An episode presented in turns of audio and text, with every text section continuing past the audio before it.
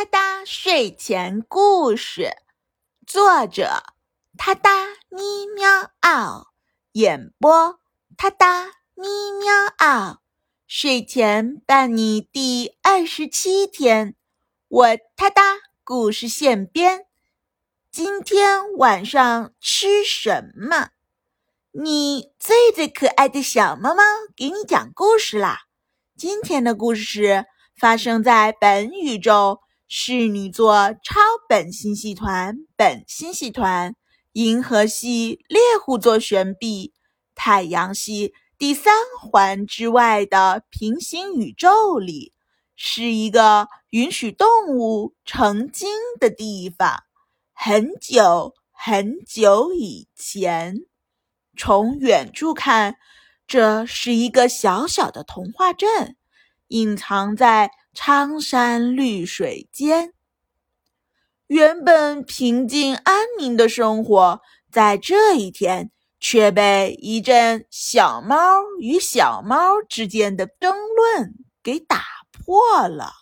童话镇上的两只小猫，一只是名叫兰兰的小蓝猫，另一只则是名叫洋洋的小豹猫。这天。他俩不约而同地迎着烈日，心急如焚地聚在一棵凉爽的大树下。懒懒懒洋洋地开了口：“嘿，洋洋，今天晚上我们吃什么呢？不知道烤串、串串、关东煮、冰煮羊还是水煮鱼更香呢？”洋洋摆摆爪子，眉飞色舞地说道：“兰兰，你是不是今天想把所有的菜都吃一遍？每一种菜，每一种美食都有独特的魅力。烤串香蕉油润，味道鲜美无比；串串色香味俱全，肥牛。”爆浆入口，关东煮嫩肉滑腻，一口接一口；冰煮羊清爽解腻，醇香无敌；水煮鱼麻辣鲜香，给你一种火辣又欲罢不能的感受。但不管什么食材，通通可以烫火锅。重庆火锅。嗯，是了，就决定是它了。重庆火锅鲜香诱人，让人根本停不下嘴。听着洋洋讲述着这些美食的特点，兰兰眨巴眨巴大眼睛，不禁流下了口水，心里默默地对自己说道。明明是自己挑起了这场美食之争，真不知道洋洋是怎么挖出那么多料的。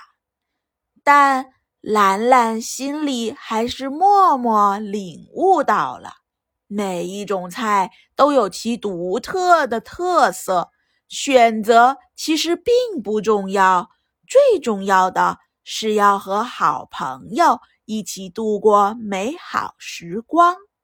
于是，兰兰抬起头，认真的看向洋洋，说道：“好吧，让我们去吃重庆火锅。重庆火锅的美味让人无法拒绝，而我也相信，跟你一起去品尝，一定会让这一天变得更加美好。”洋洋笑着点了点头，没错，完了，别犹豫了，我们走吧，一起去吧。毕竟我可是饕餮之王。